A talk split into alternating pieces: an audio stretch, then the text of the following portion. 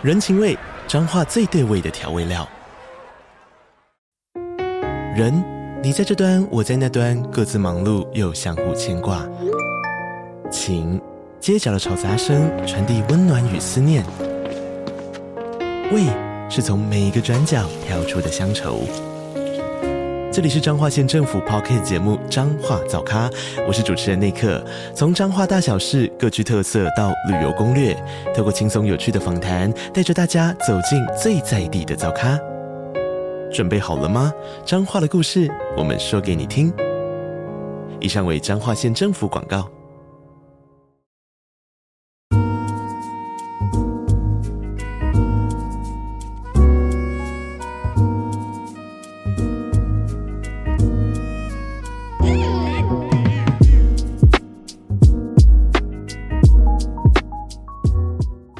这个我最近看的一个日剧，好了，就是《我们离婚吧》。不晓得大家有没有看过这日剧，在 Netflix 上面。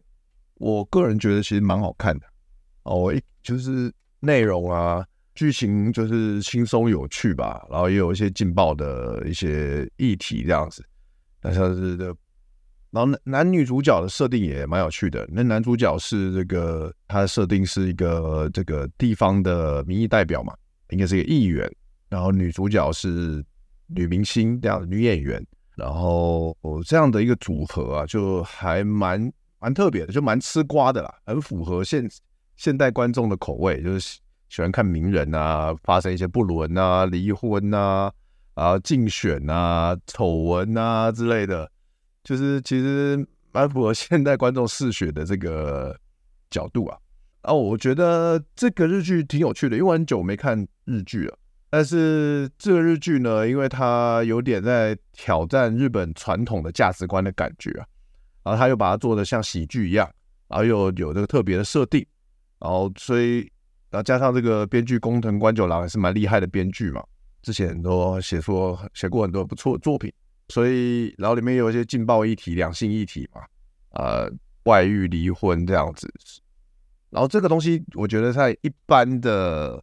如果是在一般的这个电日本电视台的话，可能他可以做的比较保守，就是他没有办法说，好像比较没有办法说，就是呃有一些很跳脱出来的一些价值观。但在因为这个日剧它是在 Netflix 上做的，所以反而它可以呃做出有别于一般日剧的传统价值观的感觉，我觉得蛮好看，大家有兴趣可以看一看。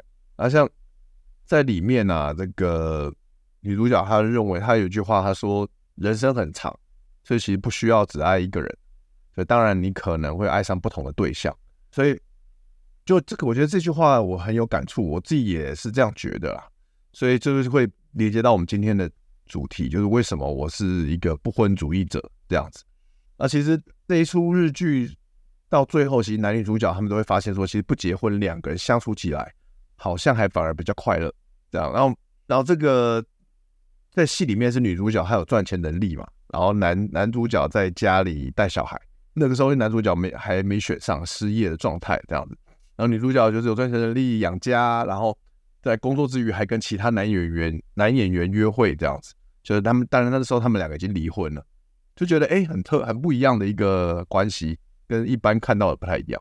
给大家有人有看这个日剧吗？哎，晚安晚安，好久不见，对啊，哎，好久不见，对啊。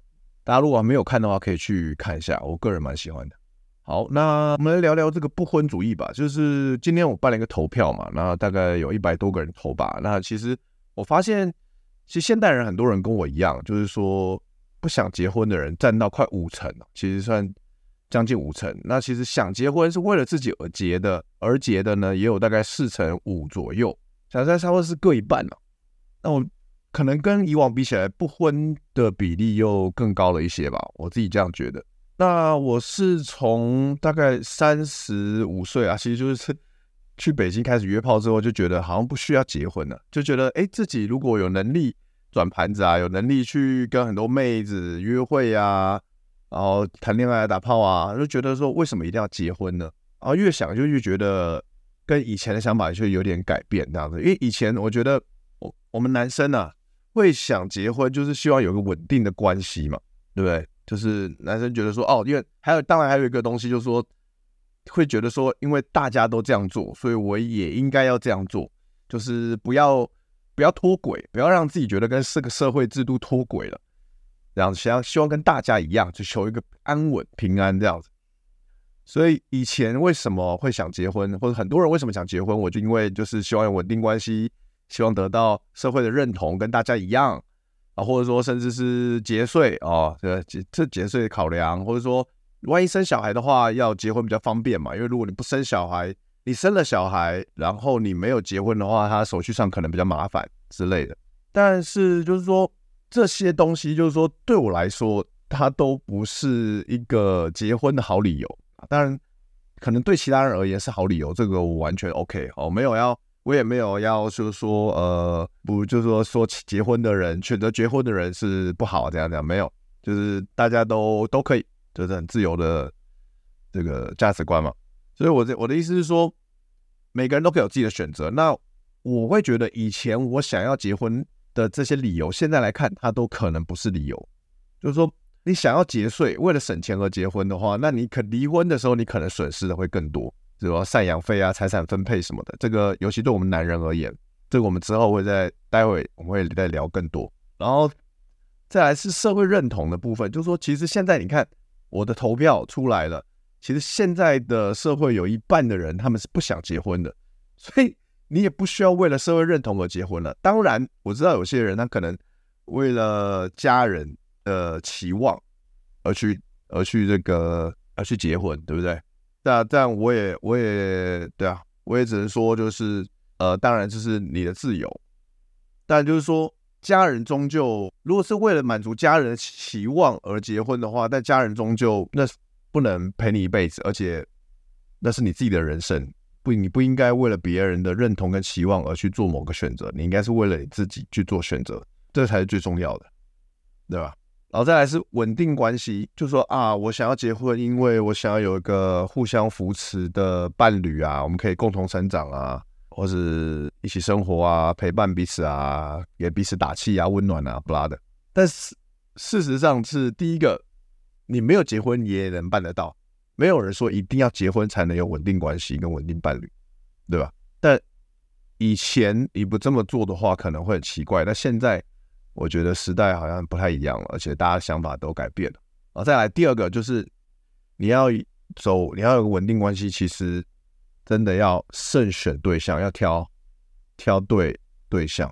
像之前我们都聊过，长什么样的的女生会让你想让我想进入长期关系？就是简单简单，第一个就是五官合嘛，对，外表看起来 OK，再来是三才是三观合嘛，OK，价值观啊，各方面有共同兴趣啊，诶，相处起来愉快舒服啊，然后再生那还有很重要的性生活那方面也要合嘛。对不对？如果那方面很不合的话，其实长期下来大家都很两个人都很痛苦啊。然后再来还有一个就是，这个女人能够帮助我事业成功，这个也很重要啊。因为我如果我成功的话，那我当然可以多照顾她一点，这种互相照顾的一个概念。当然，如果你有找到这样子的一个对象的话，你问我说，那我这样我要想要结婚可不可以？嗯，如果。你有找到这样子的一个理想对象，然后都我前面讲的都能够满足的话，你想结婚其实当然可以啊。但是如果你们没有要生小孩，或是你们目前没有小孩，你们未来也没有打算要生的话，那为什么一定要结婚不可呢？是为了给女方一个交代，还是为了给自己的家人或女方的家人一个交代吗？如果是这个出发点的话，那要我是劝我是劝你你要再三考虑啊。交往十五年也算稳定关系吧，算了，很很非常稳定了，十五年非常稳定了。哎，好，那对我来说啊，我不想结婚有几个原因啦，就是我们来聊聊，是我自己觉得结婚的缺点有什么？好了，我觉得结婚的缺点呢、就是第一个婚礼很麻烦。OK，我是一个很怕麻烦的人，我自己觉得婚礼要处理很多事情很麻烦，因为我参加过别人的婚礼，我也参加过当过主持人，然后我也。所以我知道那怎么一回事。我觉得哇，其实要要巧很多事情。其实很多情侣在举办婚礼的过程中就磨光，就是那个摩擦很大嘛，就耗光了耐性，然后就离婚了，对不对？然后再来，我觉得就是说你要跟女方的家人打打交道，然后他们的大家庭，像他们的家人有可能是大家庭，然后有很多亲戚，然后跟他们这些人打交道，然后跟他们互动，这中间过程可能会有一些问题。像我举个例来讲，像我爸妈那一辈，其实他们都是大家庭嘛。我爸跟我妈那边，其实呃，爷爷奶奶、外公外婆生的小孩都很多，都是大家庭。都不管是爷爷爷爷奶奶、外公外婆，都生了四五个小孩，哦，所以呃人非常多，呃人多有时候嘴杂嘛，那就要讨论一个跟呃整个家庭有关的事情，就是会有时候会有些争吵，很多的纷争了，讲都讲不完。那些很多事情我从小看到大，其实我是觉得不管对谁而言啊，对我爸妈而言，其实他们都蛮精神内耗的，他们也常常为了呃男方的家里、女方的家里啊，或者说。为了两个人很多事情就争吵，然后常常也吵到要离婚，只是说终究我没有离啦。对，有几次我我家里可能有几次家庭危机，但终究是没有离就对了。那当然，其中大家可以理解，就最常一个大家庭最常争吵的，通常都是钱跟财产的问题。那所以其实结了婚，你难免，其实我个人觉得最麻烦的是会遇到钱跟财产的事情，不管是跟大家庭，还是说跟两个人之间的。财产分配，还是说离婚的时候会遇到赡养费、共财产分配嘛的这个问题？所以，因为我们大家都知道俗话，就谈谈钱伤感情嘛。那既然你结了婚就避免不了他要谈到钱的话，就避免不了要伤感情的话，那你为什么要结婚呢？大家可以想想看。我自己觉得这个逻辑很简单啊，我自己觉得是这样。OK，当然说结婚是一种家的归属感，Yeah，我知道。结婚这个仪式啊，或这个关系，可以给每个人不同的感觉啊。所以我可以理解你说的。然后我自己是认为，就是两个人不一定要结婚，也可以有家的归属感。我自己是这样觉得。那我现在跟我女朋友就是，呃，我没有要跟她结婚嘛。然后我一些在交往之前，我也是曾跟她沟通过了，就是我不打算结婚。然后女朋友也认也同意。但我们现在每天同居在一起，其实也是很有家的归属感。我们也是过得很开心、很舒服。很快乐，所以我只是想今天做这个直播，其实主要就是想跟大家提供另外一个想法，另外一个就是你可以有另外一个选择，不一定两个人走长期关系走到最后就非得结婚不可。其实我主要就想说这个，真的婚礼超累。之前当伴郎协助办婚礼，就看见两方吵到快分手。对啊，真的，我以前做伴郎、主持人，然后然后都做过啊，对啊，这两个都做过，很累。争吵也是难免的，对吧？双方有共识可以简单登记，对啊。其实其实有共识是最好了。其实我觉得，如果真的要办婚礼，小小的办呐、我觉得甚至其实就是不用办，就登记，然后请请真的最重要的人吃个饭就行了，大家一起吃个饭就行了。因为现在其实其实这重点都是，这做只是一个仪式嘛，那你其实你可可大可小，就我觉得。不用太纠结在这地方上面啊，其实男生其实基本都不 care 婚礼啊，我们大家都觉得男生根本不 care，都觉得麻烦。但是其实都是女生在 care 嘛。那我知道，就有些女生是真的很在意嘛。那之前我不是看那个那个爆料公社嘛，不是有女生说一定要婚礼一定要怎样怎样，一定要在哪个大饭店啊，一定要多少呃，一定要多少喜饼，多少聘礼什么的，有没有？就是，你是就是有些人就是爱慕虚荣啊，或者说他是觉得说他一定要。对方给我什么才是有诚意，让我才有安全感。就是，就你我我我感受到这种女生，就是如果大家如果你们有遇到这种女生啊，在万一你们在呃长期交往面临要论及婚嫁的时候，你没有遇到这种女生，就真的要小心，真的要很小心。就是你去感受她到底她讲的那些东西，她到底是爱你的人还是爱你的钱？她到底比较看重哪个东西？这个大家要要要仔细观察，不要被不要被。爱情冲昏头，对啊，就是福大神若仪啊，就很爱面子的女生了，就是这种每个人都爱面子，我可以理解，我们男生也爱面子，但是为了这种面子，然后要把一个男生把男生的家里搞到 kimoji bai，搞到搞到惨啊，就是我觉得太过了，我觉得太过了，就做人做人做到这么过，其实他你可以想象未来你们的结婚生活可能对啊，我。没错，我也不推聘礼这种陋习，像真的是像在卖女儿啊，就是那是很古老的，那是是很很古老的思维了。像现在是二十一世纪，二零二三年，对不对？ChatGPT 都要出四点零了，对吧？没有必要什么聘礼啊、喜饼什么的，真的，婚礼也是，婚姻也是被创造出来的概念。难道归属感一定要被封建俗成绑架吗？呀、yeah，对啊。其实，其实，因为之前我不知道从哪里看来的书还是哪里，其实大家可以理解婚礼为什么要一夫一妻制这个东西。这个就是以前政教合一嘛，那个感觉是西方传过来的，什么可能中古世纪什么罗马啊，什么罗马帝国什么的，政教合一就是要方，其实是便于，其实便于政府管理啊，就便便于一个王国管理，所以他说你们就他妈只能一夫一妻，然后你们就给我结婚生小孩，乖乖的。啊，哪里就住在哪里哦，不要给我乱跑，这样便于管理人民啊。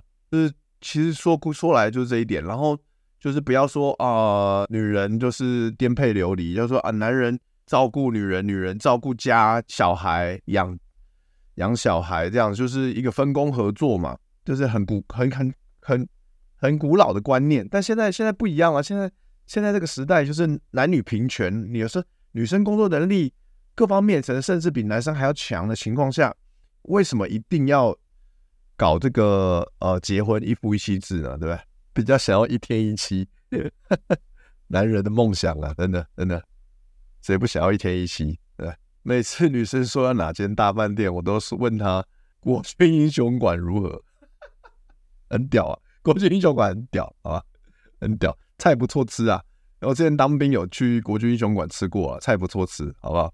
外省口味可能好奇德哥不结婚的观点，有受过之前上过感情课程导师的影响吗？哎、其实没有，其实其实没有，没有一个导师说不推荐结婚啊，不婚主义。其实我印象中是没有。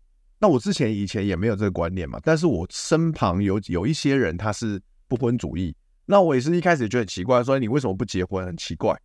然后觉得那我的那那个我的朋友就会说，为什么要结婚？就是没有想要小孩啊，就这样比较自由啊。对，我不懂，因为我我我我你可能十年前我不懂，就是大家都结婚吗？这不是结婚很正常的事情吗？就是就是你不用去思考，因为大家都这样做，你不用去思考。所以哦，我那我以后我可能也要这样做，就你不用去思考，就是觉得跟大家一样很安全。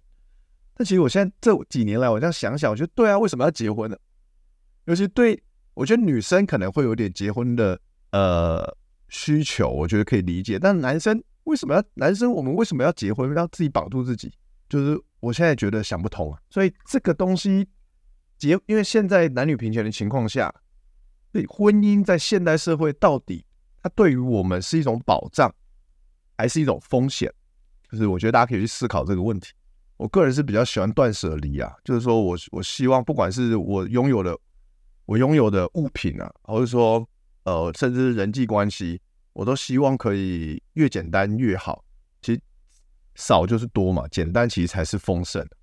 其实我在人际关系上，我尽可能的，就是也是去断舍离。我想，如果以这个概念来讲的话，就是其实你要谈恋爱，就好好的、单纯的谈恋爱嘛，就是两个人的事情。但变成结婚就，就它就不会是两个人的事情，它就是两家子的事情。但其实我没有，我可能没有想要认识你家其他人呢、顶多可能你的直属。你的直属亲戚有跟你爸妈认识，吃个饭什么的，聊聊天 OK。但我没有想要认识你的其他亲戚啊，这我连我自己的亲戚我都没有很想要花很多时间跟他们相处了，好吗？我还认识对我女朋友的亲戚干嘛？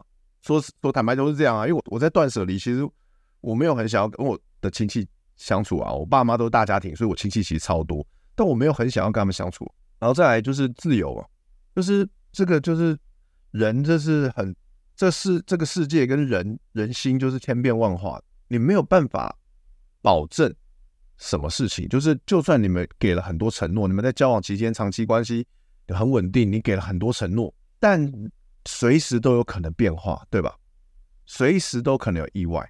不管发生什么事情，不管是外遇，最常见的其实就是外遇了，还是什么其他事情。当你发现你不爱一个人了，不，我我不爱。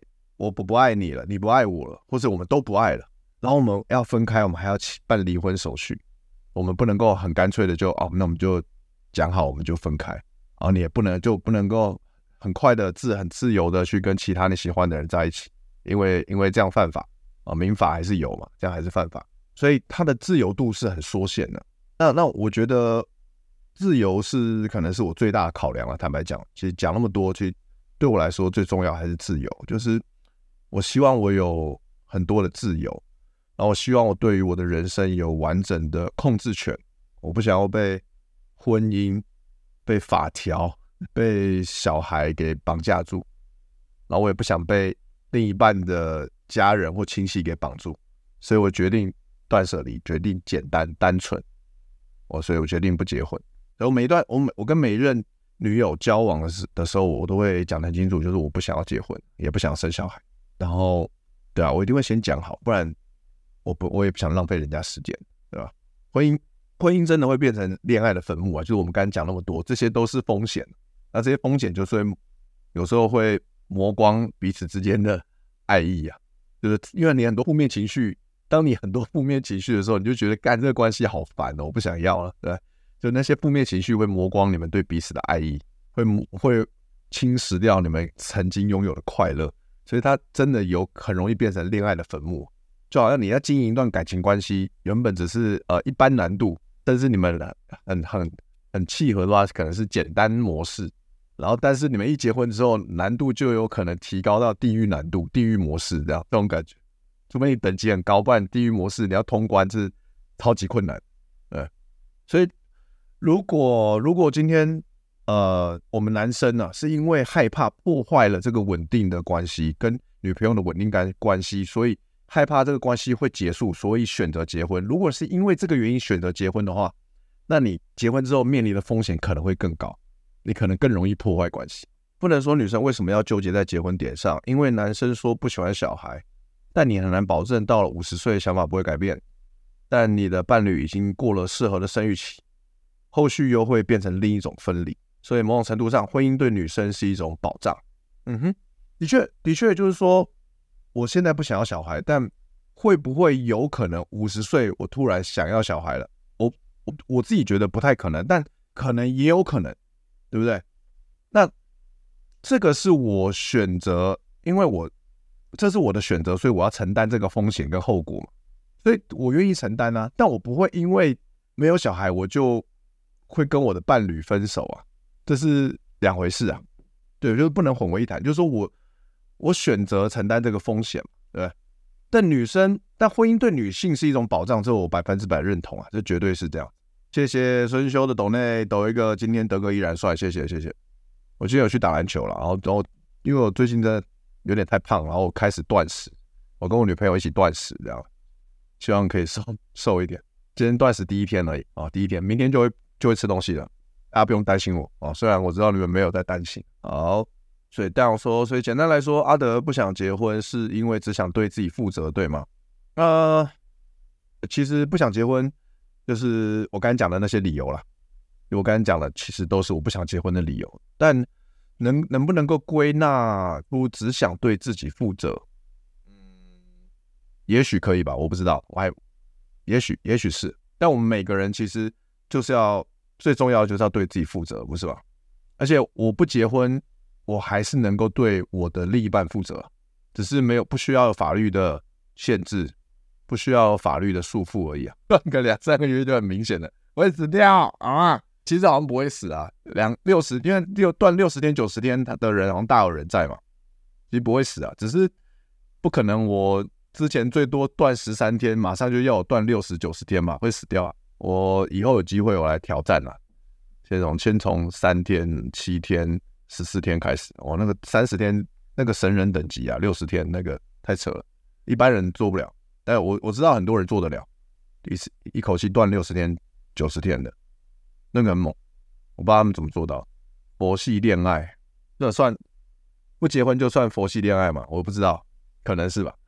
一六八四个月可以啊，我我也是，我之前也都是一六八，但但我发现对我来说，一六八没有办法帮助我瘦身。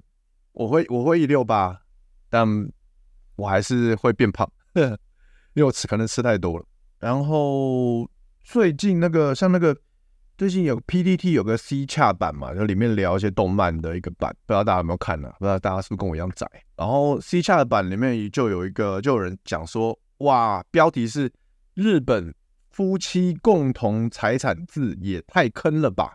哦，大家如果有兴趣可以去找那一篇来看，它里面就贴了一个漫画，叫做《我们的离婚》的漫画，然后就贴了其中某一话的剧情这样子。然后那个那个漫画我我不会把它看完了，我觉得蛮有趣的，因为最近刚好要聊这个离婚的话题嘛，不婚的话题，所以就把《我们的离婚》这漫画还有《我们离婚吧》这个日剧都看完了，哇，做很多功课有没有？要跟大家分享心得。啊，我们的离婚这个日本漫画是这个稻田丰史哦，他他是这个作者，然后羽群羽群是这个漫画家哦，那大家查我们的离婚就就能查到，好吧？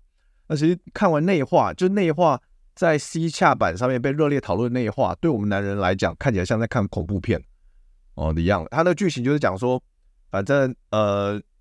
女生跟男生结婚婚后，但是就是女生不做，反正就不做家事嘛，那也也不工作嘛，那那就是男生就是男完全靠男生养，然后那反正就是就是地团妻有没有？团地妻，日本的那个就是老婆在家里很无聊嘛，老公在外面工作很忙，也没时间陪老婆，老婆在家里很无聊，就怎么样就偷吃嘛，就疯狂偷吃这样子，然后偷吃完之后。被老公抓包，然后老婆又不死不承认嘛，但是但是就是，然后最后就是要闹到要离婚嘛，啊，离婚完之后，因为日本是这个夫妻共同财产制，所以不管什么原因离婚，反正就是财产要分一半，财产要分一半，这样，所以男方就是辛辛苦苦打拼的，大部分的钱全部都给女生，这样子，就是这真的是对我们男人来说跟恐怖片没两样。OK，所以我不晓得大家有没有。我聊天室有没有人有遇过这种例子？这个在我们说，在这个红药丸里面就叫做被 zero out 嘛，被被归零嘛，被 zero out。那其实不只是日本漫画，其实在国外啊，其实很多也很多人发生这样的事情。最有名的例子就是亚马逊的那个总裁嘛，对？他他他跟他老婆离婚之后，直接财产分一半，因为欧美跟日本都是夫妻共同财产制嘛。然后他他老婆。瞬间变成什么 世界世界首富前几名这样子，就超扯的。那我自己，那坦白讲了，我自己之前也约过很多单亲妈妈了，就是离婚后的单亲妈妈。那其实离通常在离婚后，不管哪个国家，台湾也是一样，离婚后女生其实通常都过得比较滋润的，就是就是过得蛮好的。所以但突然男生都蛮悲情的，因为我看就是我是讲我这个我看到的啦，不管我身边发生的还是网络上看到的。其实离婚后男生都比较悲情，女生都过得蛮好。像我约过，我约过，之前约炮约过很多单亲妈妈嘛，那其实都很多都三十几岁，还年轻貌美的，然后交软体一堆人在约，就是还是很夯啊啊，每天晚上跟不同人约这样子，然后在在然后在这样的状态下，他小孩的抚养权也有，然后前夫前夫要给他的赡养费要分配的财产也有，然后他自己还有工作，就生活过得很充实，过得很忙很丰盛啊。就我我的经验是这样的，所以。所以，我就是看到这些东西，我就真的是一定要做一集直播，就要劝大家三思这样。OK，好，那，我来看一下大家留什么。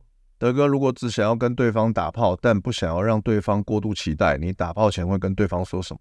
就是说，就打，对，就打炮后再说啊。反正就先打，打完炮再说。其实我，没有，就是就是跟你哎、跟你相处很开心啊，这样子，就这样就好了。因为通常，因为女生追问，但你不需要跟她讲清楚嘛，这种不是说所有事情都要非黑即白，都要讲清楚，它有很多模糊地带，有灰色地带的，就是呃，你会问这个问题，就是你你你你觉得你会怕你辜负女生，或女生会不开心嘛，或女生之后不愿意跟你打炮嘛，因为你不讲清楚。但事实上是不用担心太多，女生可能对啊，女生也没有想要跟你讲清楚，对吧？每天不吃午餐晚餐可以吗？当然可以啊，可以啊。就这就，是断食啊，断食你可以三餐都不吃，或你只只吃早餐也 OK。断食其实很随意，你可以只吃早餐，你可以只吃午餐，你可以只吃晚餐哦、只要你就是一六八，或是你要来个呃二四零啊，随便你啊、都可以哦、呃，反正就固定吃东西，或是你连续三天不吃，然后之后再一六八哎都可以。之前在车站看到一个很老牌的情感老师结婚生子，有点感慨。谁啊？我还蛮好奇的，因为情感老师的东西我都有在追，都蛮熟的，所以是谁？有点好奇，可以讲吗？请问一下德哥身高体重，我一八三，然后现在体重是九十八，有点过重啊，这真真的要瘦身了，有点过重。漫画几集？好像只有只有一集七话的样子，七八话，我说我们的离婚啊，可以去看看。我觉得画风画风画的很好，剧情很恐怖，很好看，很写实，很恐怖。因为好像他那个我们的离婚，他都是找真人来这个实地访谈实录嘛，所以就蛮真实。僵尸一百好看啊，僵尸一百赞。漫画动画我在追啊，漫画追到一半。德哥 Discord 群超可怕的哦，对啊，大家可以加入我 Discord 群，我们常常会在里面闲聊一些有的没的，就是有些我有些资讯看到什么就随手就贴就分享，大家在那边讨论，大家可以加入 Discord 群闲聊聊天，然后任何问题也可以上面问。然后呃，让我想到之前民法老师特定教女生一定要记得剩余分配请求权，没错，这个就是我们待会会聊，这个就是对男人来说可怕的东西。结婚生子正狂语，感觉你年纪来说吧，有可能吧。你上次推荐的书，图书馆都蛮热门的，什么书啊？我忘记了。我我好像常常推荐很多书，可以打瘦瘦针，有之前有想过，但我觉得暂时暂时没有想要打，之后再考虑看看。哇靠，跟我一样高，体重六八，好瘦，羡慕羡慕。反过来说，男人天性是四处找不同女人打炮，但要给予多少好处，让男人只专一一个女人，又专心提供资源给这个家庭。过去是用社会风气，但现在。嗯，对啊，就是男人天性的确就四处四处播种嘛，我们精子数很多嘛，过剩嘛，就整天我们整天在讲色色的事情，所以你要男人专情专一的情况下，那必须说是我们现在我们说男女平权嘛，就是双方都要付出嘛，对不对？就是就是这样子，所以过去用社会风气、舆论，或是政教合一，用用政令哦、用法规、用宗教的名义来制约你，但现在。现在这个网络时代啊，大家都言论很自由啊，大家观念也很也很自由啊。就是这些东西，其实坦白讲，就是会介意的人才会介意啦。但很多人其实他妈 don't give a fuck，对不对？因为现在各种观念都有嘛，那个百花齐放嘛。所以现在就是你真的要，真的是要为对方着想啊。你要，如果你想要维持一个稳定关系，不不管有没有结婚，不管有没有法律的约束。你就是要每天都是要两个人，就是要互相为彼此着想，然后好好的沟通，对不对？然后互相帮助、互相扶持，就是很基本的。不管有没有结婚，你都得做。经营一段关系本来就很难。好，我们待会儿再回大家网友的问题。哇，今天突然聊天室变很热闹。好，我们呃，我们现在聊聊台湾的目前主要制度，好不好？台湾目前这个结婚呐、啊，分成其实。就万一离婚，它分成几个制度啦，分成几种制度，有三种。可我来看，直接看图表啊，比较快。就我是为了，也是为了跟大家分享，我就哦，特别查了一下资料，做点功课。哎，哦，看怎么找。哦，不是在这边。OK，OK，OK，好，OK，大家可以看到啊，这个法律小教室，好不好？虽然不，我也不熟法律啊，我不是很理解，但就是我是看大家看这个啊，主要。台湾分成这个三种夫妻的财产制，那其实其实分两大类啦，一个是法定财产制，另外一个是约定财产制。OK，但是呢，因为但是所呃台湾的夫妻大部分结婚，他们都不会特别去选约定财产制，所以都是预设的法定财产制是偏绝大多数，就占九成，九成的夫妻都是法定财产制。OK，那法定财产制是什么呢？我们来看，OK，大部分九成的夫妻就是夫妻的财产各自分成婚前、婚后财产。OK，那除了共同负担家庭生活费用外，自各自处分自己的财产，各自负担各自的债务嘛，这没有问题。OK，然后如果离婚的话，夫夫妻婚后的财产扣掉法定费用后，减掉两人财产差额，夫妻各取一半。举例来说呢，就是说如果如果呃，我们男生，我们有这个，不管是动产不动产哦、呃，这个存存存款，OK，加起来全部是总共是三千万。然后呢负，然后我们但我们有负债，比如说房贷啊、车贷什么的，我们的负债负债是两千万。所以那我们这样子啊，三千万减两千万就是一千万，我有一千万的正资正资产。那假设我的老婆她的资正资产是零，那我等于说我们这一千万正资产我们就要平分，就是这样。所以。老婆的老婆如果是零资产，我是挣一千万资产，我就要分五百万给我的老婆，这就叫做财产财产分配，这就是我们九成的夫妻离婚后都要经经过的一个情况，这样，让大家这样这样讲，大家可以理解吗？那另外约定财产制就占不到一成，就是分成分别财产制跟共同财产制。分别财产制就是说，就是真的就是完全不相关，不分婚前婚后啦，反正就是我的财产就是我的财产，你的就是你的，就算离婚也也不会拿到对方的钱。哎，那共同财产制就是所有不管把夫妻财产分成就是婚，就是哎，反正就是全部都是共同的啦。这样，然后最后离婚就是一人一半，所有的财产全部加在一起一人一半，但很少人会选这个啦，所以大家可以理解台湾现在的离婚会面临的情况。嘿，那为什么台湾九成五都是法定财产制？那一样嘛，因为谈钱伤感情嘛，大家都不会想要特别把钱谈清楚，不会想要特别去签分开财产制，所以就是就是就这样做。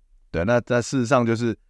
你怕伤感情，那最后你不谈，那结果最后离婚了，就是反而更伤感情。反而因为你不谈钱，所以反而最后离婚的时候，这个钱会让你分得很难看，会让你没有办法好聚好散。所以你越害怕一个东西，你越害怕破坏关系，你做了这个选择，你就 越容易破坏关系。大家可以理解吗？那有些有些例子是，有些女生其实蛮会有一些小聪明啊，就是说比较过分的，就是说她会要求，比如说婚。结了婚之后，她要求男方买房子要登记在她名下。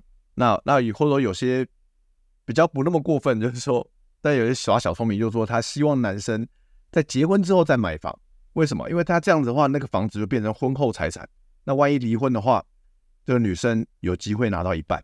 所以这个大家如果如果你像我一样之前没有去了解这些东西的话，你今天听到这个直播，那恭喜你，你未来万一你结婚，你就有机会省下一大笔钱。那因为大家我们知道离婚率现在很高嘛，现在台湾二零二一年全年度有十一万人结婚，有十一万对新人结婚，但是同年呢离婚人口有四万八千对，所以每年的结婚跟离婚的比例是三比一。那日本也差不多，所以现在所以为什么日本你看漫画日剧都在做离婚这个主题是有它原因的嘛？其实全球的趋势都一样。离婚率，离婚的比例很高了。那那其实通常离婚会导致的因素就是有两个，一个就是双方磨合不来嘛，生活习惯啊、感情、呃沟通啊不沟通不了，磨合不来。那另外一个就是偷吃嘛，其实主要就这两个原因了。然后除了这个，我们刚才讲到，不管什么原因离婚，那除了财产分配以外，另外一个。可能会对我们男生造成很大风险，就是赡养费。所以它不是一样的东西哦，它是分开来的。除了财产分配以外，还有赡养费这个概念。对，生那首先我们要知道什么是赡养费。赡养费就是一个离婚后的生活补助，它不是义务了。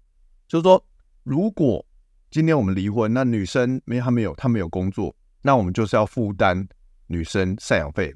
我们要付多少呢？就是每个月看按照每个月，呃。最低消费水准来给他，那以现在的台湾大概最低消费水准是两一个月两万八，所以你觉得要付到，可能由政府来裁决，是你要付给他六个月，还是要付给他一年这样子？那直直到他找到工作为止。